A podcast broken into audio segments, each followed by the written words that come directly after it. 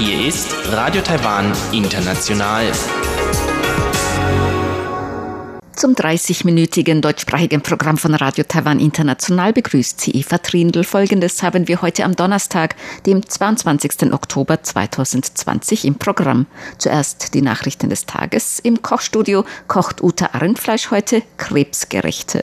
Danach folgt Rund um die Insel mit Elon Huang. Er führt ein Gespräch mit Freddie Lim, dem Parlamentarier und Metal-Musiker. Heute geht es um Freddie Lims Arbeit als Abgeordneter und das Interesse junger Menschen an Politik.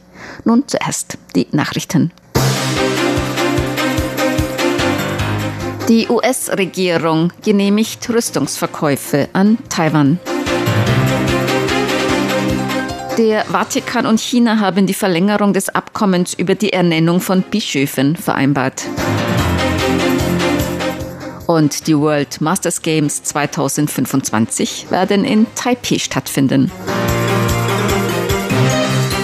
Die Meldungen im Einzelnen. Taiwan hat die Genehmigung von Waffenverkäufen an Taiwan durch das US-Außenministerium begrüßt. Die drei Rüstungspakete in Höhe von insgesamt über 1,8 Milliarden US-Dollar beinhalten unter anderem Raketensysteme und Aufklärungssensoren für Kampfflugzeuge.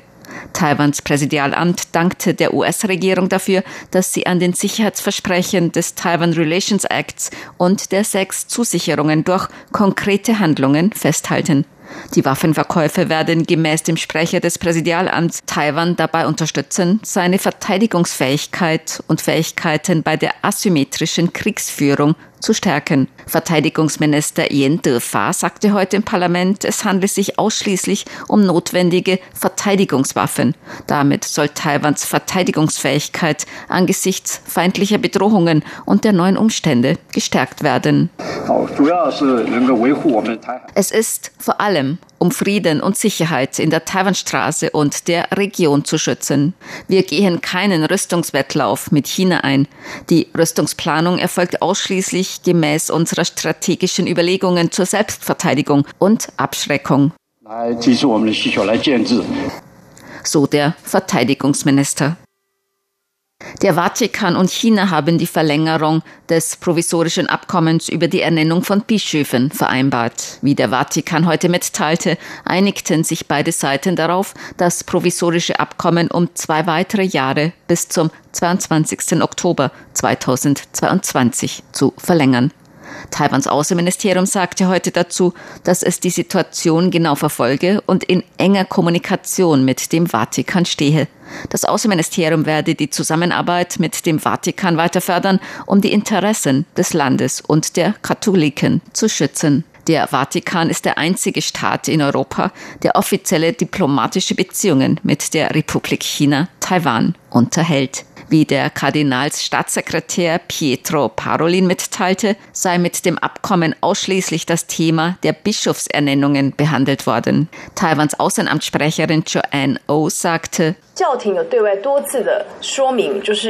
der Vatikan hat mehrmals öffentlich erklärt, dass die Unterzeichnung des provisorischen Abkommens über die Ernennung von Bischöfen keine diplomatischen oder politischen Fragen berührt. Wir schenken diesem Versprechen des Vatikans große Beachtung. So die Sprecherin des Außenministeriums.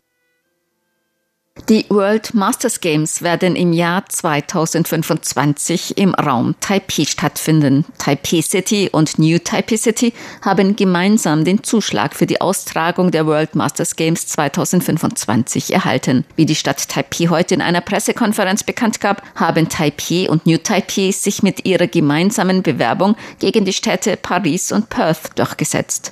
Die World Masters Games sind eine internationale Multisportveranstaltung für Sportler und Sportlerinnen im Alter ab etwa 35 Jahren. Gemäß dem Vizebürgermeister von Taipei, Tsai Bing-kun, werden voraussichtlich rund 15.000 Athleten aus etwa 110 Ländern an den Spielen teilnehmen. Die Spiele förderten auch den Tourismus im Großraum Taipei, so Tsai.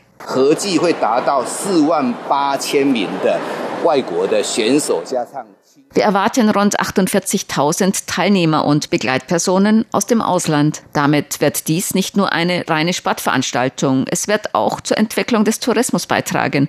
Wir hoffen dies im Großraum Taipei gemeinsam mit den Reiseveranstaltern und dem Hotelgewerbe zu einer Veranstaltung zu machen, bei der Tourismus und Sport optimal miteinander verbunden werden. 它成为一个观光跟运动做结合最好的一个形态。So Taipehs Vizebürgermeister. Bei den World Masters Games sind Wettkämpfe in 32 Disziplinen geplant. Die World Masters Games finden alle vier Jahre statt. Das Wirtschaftsministerium hat politische Richtlinien zur Zusammenarbeit mit den USA angesichts der schnellen Umstrukturierung der globalen Lieferketten vorgestellt. Das Wirtschaftsministerium nannte in seinem Bericht an das Kabinett vier Hauptzielrichtungen bei der Förderung der Zusammenarbeit mit den USA bei den globalen Lieferketten. Dazu gehören wegbereitende neue Technologien, grüne und innovative Technologien, Medizin und Gesundheit und Erschließung globaler Märkte. Die USA seien weltweit führend bei der Hightech-Entwicklung. Taiwan habe eine globale Schlüsselrolle bei der Herstellung hochwertiger Hardware. So böten sich gemeinsame Investitionen besonders in den Bereichen künstliche Intelligenz, Halbleiter und Kommunikation an. Die Zusammenarbeit zwischen Taiwan und den USA befindet sich bereits in einer neuen Phase der Zusammenarbeit im Bereich Digitalisierung, so Vizewirtschaftsminister Chen Zhengqi. Wir forschen nun zum Beispiel gemeinsam mit Cisco Systems im Bereich 5G-Technologie. Google und Amazon richten in Taiwan Forschungs- und Entwicklungszentren ein. Daraus ist ersichtlich, dass die Zusammenarbeit zwischen Taiwan und den USA sich über die Produktionsindustrie hinaus bereits auf Zusammenarbeit beim digitalen Wandel der Zukunft erstreckt. So Vize-Wirtschaftsminister Chen. Ein in Taiwan hergestellter Impfstoff gegen Covid-19 wird voraussichtlich nicht vor Mitte nächsten Jahres erhältlich sein. Diese Angaben machte der Vorsitzende der Academia Sinica, James Liao, heute auf Fragen von Abgeordneten im Parlament. Die Academia Sinica ist die oberste Forschungseinrichtung Taiwans. Liao sagte, er erwarte, dass der erste in Taiwan selbst hergestellte Impfstoff frühestens Mitte nächsten Jahres, vielleicht auch noch später, auf den Markt kommen werde. Die Academia Sinica unterstütze die Hersteller der Impfstoffe bei Tierversuchen. Die Academia Sinica entwickle außerdem einen Covid-19-Schnelltest, bei dem die Ergebnisse in unter drei Minuten erhältlich seien, so Liao. Bisher wurden klinische Studien für drei in Taiwan selbst entwickelte Impfstoffe gegen Covid-19 zugelassen. Die Arbeitslosenquote im Monat September ist auf 3,83 Prozent gesunken. Dies sind 0,16 Prozentpunkte weniger als im Vorjahreszeitraum. Gemäß der Statistikbehörde sind die Arbeitslosenzahlen ab Februar aufgrund der Corona-Pandemie angestiegen. Außerdem verzögere sich die Bereitschaft von Absolventen, ins Berufsleben einzusteigen. Die Statistikbehörde erwartet jedoch von Oktober bis Dezember einen weiteren Rückgang der Arbeitslosenzahlen. Dies sei jedoch auch von der weiteren internationalen Entwicklung der Pandemie und weiteren äußeren Faktoren abhängig, so die Statistikbehörde. Zur Börse. Die Taipei-Börse hat heute höher geschlossen. Der Aktienindex TAIX stieg um 39 Punkte oder 0,3 Prozent auf 12.917 Punkte. Der Umsatz erreichte 172 Milliarden Taiwan-Dollar, umgerechnet 5 Milliarden Euro oder 6 Milliarden US-Dollar. Das Wetter. Heute war es taiwanweit bedeckt mit Regen bei Temperaturen zwischen 19 und 25 Grad Celsius im Norden und in Mittel- und Südtaiwan zwischen 22 und 31 Grad. Die Aussichten für morgen Freitag, dem 23. Oktober 2020. Weiterhin bewölkt und in Nord-Taiwan weiter Regen. Besonders in Mittel- und Südtaiwan auflockernde Bewölkung. Die Temperaturen werden gemäß den Vorhersagen des Wetteramts im Norden zwischen 19 und 23 Grad liegen. In Mittel-Taiwan sind Höchsttemperaturen bis 29 Grad zu erwarten, in Süd-Taiwan bis 31 Grad Celsius. Dies waren die Tagesnachrichten am Donnerstag, dem 22. Oktober 2020 von Radio Taiwan International.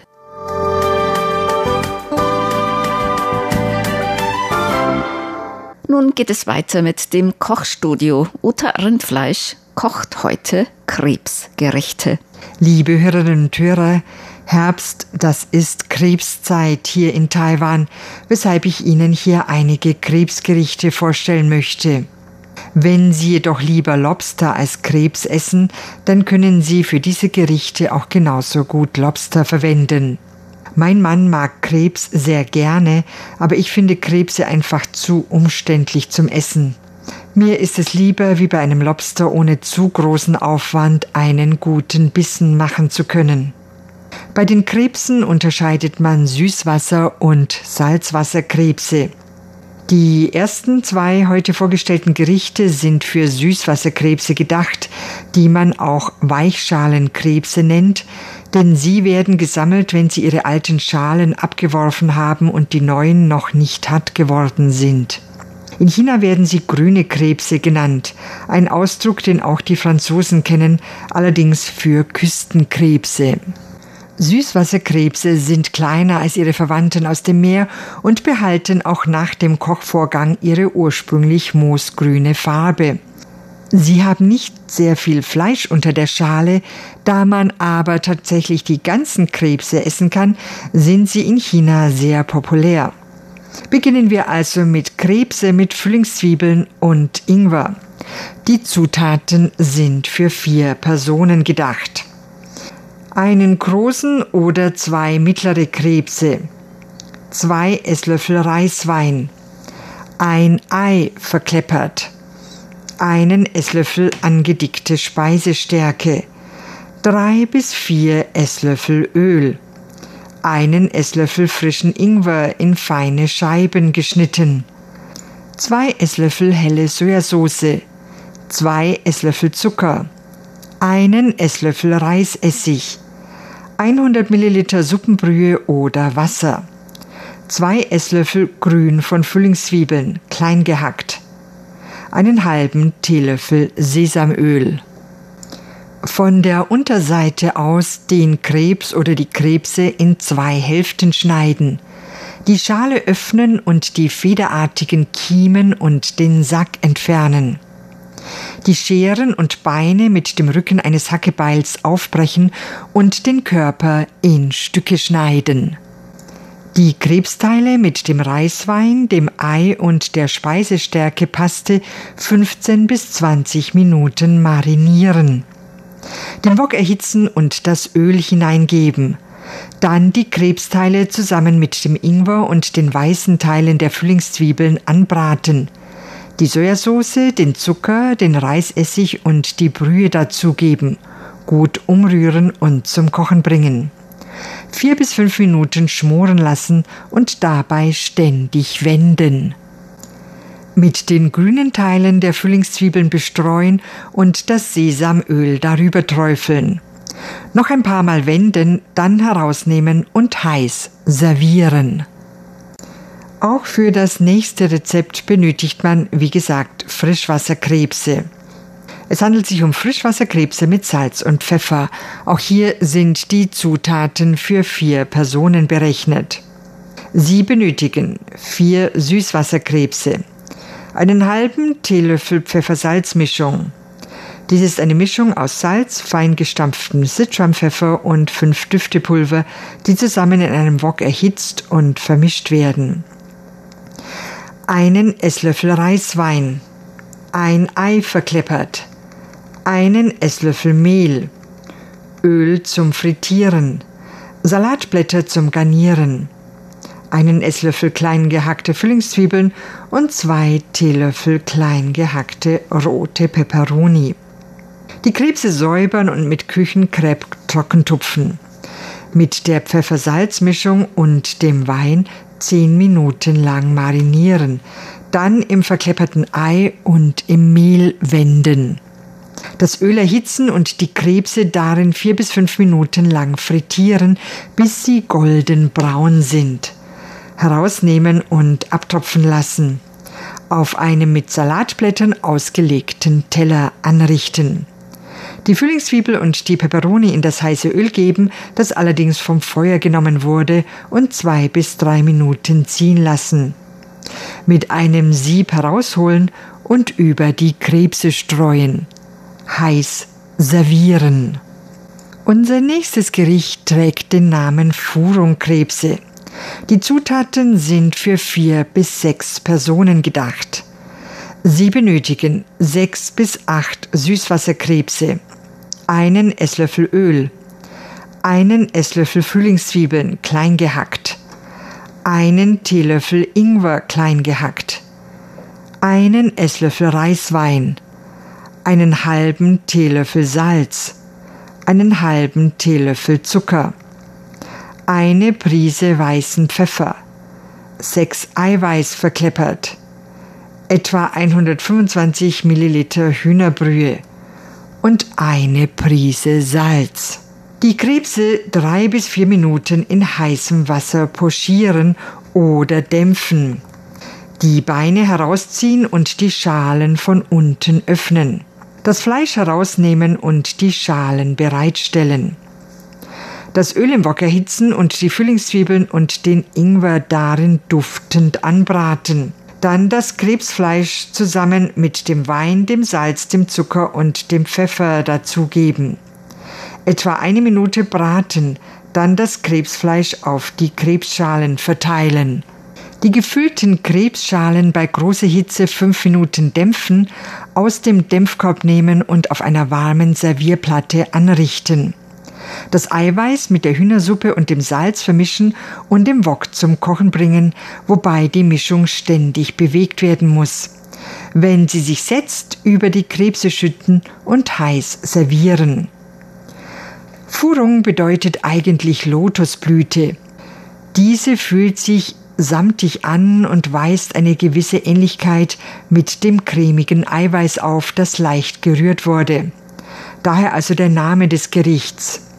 Da hier die Schale nicht mitgegessen wird, lassen sich die Süßwasserkrebse auch durch Salzwasserkrebse ersetzen. Zum Abschluss machen wir nun noch Currykrebse und Glasnudeln im Steintopf. Sie benötigen sechs Portionen Glasnudeln, drei Krebse, das können Salzwasserkrebse sein, 50 Gramm Frühlingszwiebeln klein gehackt, zwei Stangen extra zur Dekoration, 50 Gramm Ingwer klein gehackt, 50 Gramm Knoblauch klein gehackt, als Gewürze drei Esslöffel Öl, etwas Reiswein, einen Esslöffel Sojasauce, zwei Esslöffel Currypulver und ein halbes Schälchen heißes Wasser die Glasnudeln in warmem Wasser einweichen, die Krebse aufschneiden, die Füße abtrennen und mit der Breitseite des Hackebeils kräftig schlagen, sodass die Schale aufbricht. Dadurch dringt nicht nur der Geschmack der Gewürze besser ins Fleisch ein, die Schalen lassen sich beim Essen auch leichter abnehmen. Das Öl im Wok erhitzen, die Frühlingszwiebeln, den Ingwer und den Knoblauch darin duftend anbraten, dann die Krebse dazugeben, den Reiswein darüber träufeln und mit dem Deckel zudecken. Etwa zwei bis drei Minuten schmoren lassen. Dann den Deckel wieder öffnen, um die Sojasauce, das Currypulver und das heiße Wasser hinzuzugeben und die Glasnudeln, die man natürlich aus dem Wasser genommen hat, darunter zu mischen den Deckel wieder auflegen und weitere zwei bis drei Minuten schmoren. Das Feuer dabei auf mittlere Flamme herunterschalten. Zum Servieren gibt man zunächst die Glasnudeln in einen Steinguttopf, richtet die Krebse dekorativ darauf an und garniert das Ganze mit den zwei Frühlingszwiebelstängeln. Wenn man Wert darauf legt, dass das Krebsfleisch einen stärkeren Geschmack hat, kann man es etwas länger schmoren lassen. Möchte man das Krebsfleisch jedoch so zart wie möglich genießen, dann sollte man die angegebene Zeit nicht überschreiten. Liebe Hörerinnen und Hörer, das war's dann wieder aus dem chinesischen Kochstudio. Ich hoffe, dass Sie die Möglichkeit haben, diese Gerichte nachzukochen, dass Sie also Krebse bekommen können. Auf Wiederhören am Mikrofon war Uta Rindfleisch. Das war das Kochstudio mit Uta Rindfleisch. Sie stellte heute passend zum Herbst Krebsgerichte vor.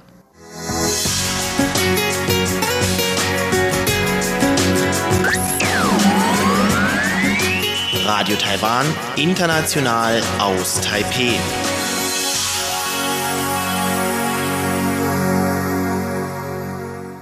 In Rund um die Insel führt Elon Huang ein Gespräch mit dem Abgeordneten und Metal-Musiker Freddie Lim. Herzlich willkommen zur heutigen Ausgabe von Rund um die Insel. Heute geht es weiter mit dem letzten Teil meines Gespräches mit Freddie Lim, Mitglied des taiwanischen Parlaments und Leadsänger der taiwanischen Metalband Thonic. Heute wollen wir noch einmal auf einige politische Fragen eingehen. Zunächst wollte ich natürlich wissen, ob es spezielle Themen gibt, mit denen sich Freddie Lim im Parlament befasst. Yeah, I think international relations are my, one of my top issues. So ja, internationale Beziehungen sind eines meiner wichtigsten Themen. Da gibt es eine parlamentarische Gruppe für Hongkong und eine für Tibet. Und wie man die Beziehungen Taiwans mit seinen wichtigsten Verbündeten verbessern kann, gehört zu meinen Prioritäten. Außerdem Vergangenheitsbewältigung, LGBT-Rechte und wie man die Situation unseres Landes normalisiert. Glauben Sie, die Situation in Hongkong wird Taiwans Gesetze, also insbesondere die Asylgesetzgebung, ändern? Not sure yet, but I do hope that there is uh, ich bin mir nicht sicher, aber ich hoffe, dass wir uns damit beschäftigen, dass wir ein Asylgesetz benötigen. Bisher hat die Regierung sich auf administrative Weise gemäß dem aktuellen Gesetz mit der Hongkong-Frage beschäftigt. Das ist eine Möglichkeit. Doch auf diese Weise kann man nicht alle Flüchtlingsprobleme lösen. Ich kümmere mich gerade um einige tibetische Flüchtlinge. Und es hat auch in den letzten Jahren einige Fälle von Flüchtlingen aus dem Nahen Osten gegeben. Es ist aber nicht so sinnvoll, hier jedes Mal von Fall zu Fall zu entscheiden. Am Anfang war es okay, dass wir erst einmal ein paar Erfahrungen sammeln und Standards aufbauen mussten. Doch inzwischen sollten wir genug Fälle, Erfahrungen und Standards gesammelt haben, sodass wir auch mit Flüchtlingen verschiedener Hintergründe und aus verschiedenen Teilen der Welt umgehen können. Wenn man sich beim Thema Asylgesetz zu sehr nur auf Hongkong konzentriert, dann schränkt das ein. Bei Hongkong könnte die Regierung immer sagen, da haben wir Gesetze und nach denen können wir handeln. Deshalb hebe ich immer wieder hervor, dass wir nicht nur mit Fällen aus Hongkong zu tun haben, sondern mit Menschen aus verschiedenen Teilen der Welt.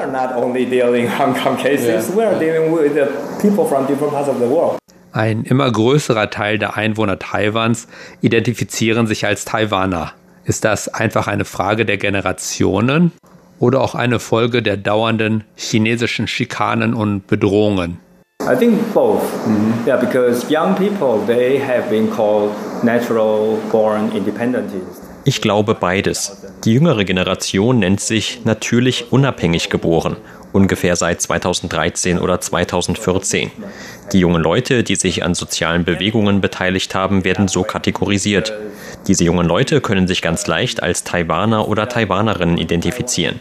Sie müssen nicht mit sich selbst oder vielleicht mit dem Lehrer oder der Regierung darüber diskutieren, nicht wie unsere Generation. Wir mussten mit uns selbst debattieren, durch so viele komplizierte Ideologien, ob wir Chinesen oder Taiwaner sind. Die jüngeren Generationen sind aber in einem demokratischen, freien Land geboren, das sich als ein Land ansieht, das zu keinem anderen Land gehört. Gegensatz dazu sind wir oder zum Beispiel auch meine Eltern in einem Land geboren, in dem die Erziehung von der KMT-Ideologie geprägt war, weshalb wir mit uns selbst über diese Frage diskutieren mussten.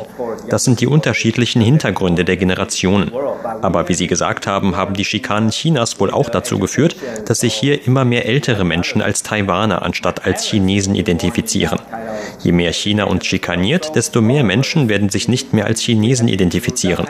Denn es ist ja natürlich, dass man sich vom Feind differenziert.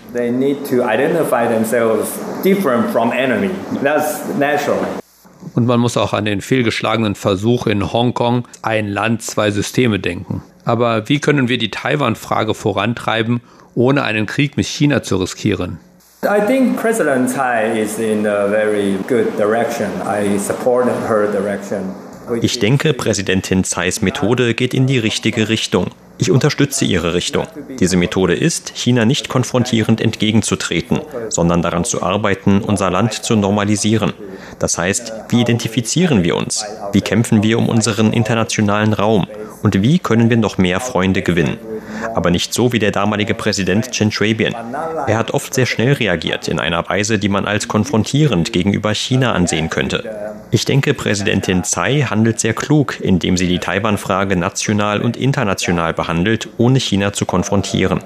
Das heißt, jedes Mal, wenn China etwas Schlechtes über Taiwan sagt oder Taiwan unterdrücken oder schikanieren will, dann handelt sie in einer Weise, dass die internationale Gemeinschaft sehen kann, dass China der Unruhestifter ist und nicht Taiwan.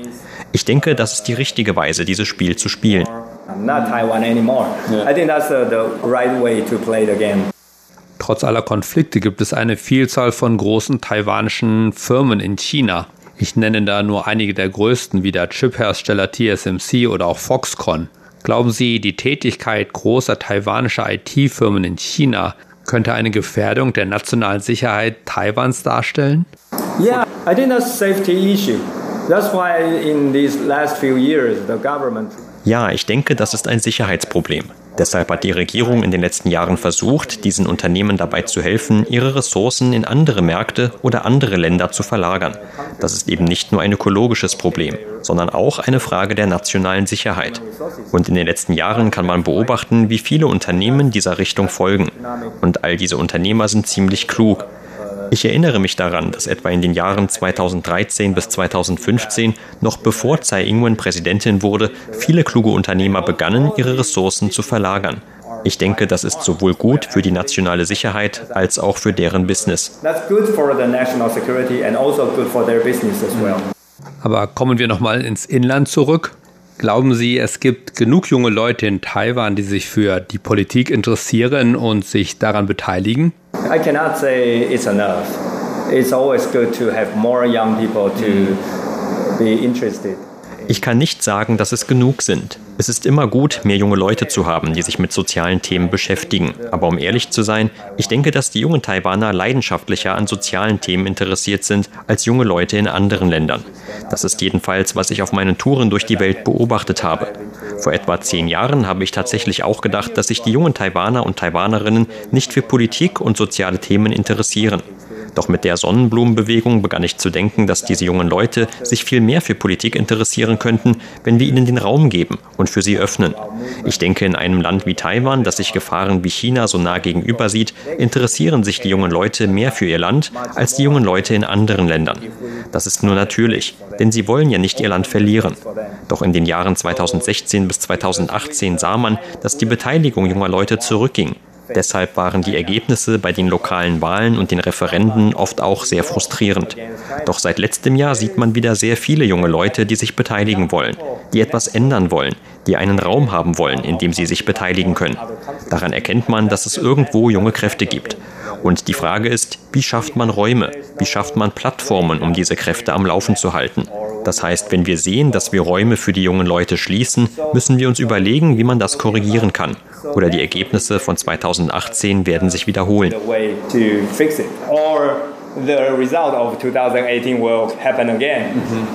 Und zum Abschluss unseres Gespräches noch eine letzte Frage.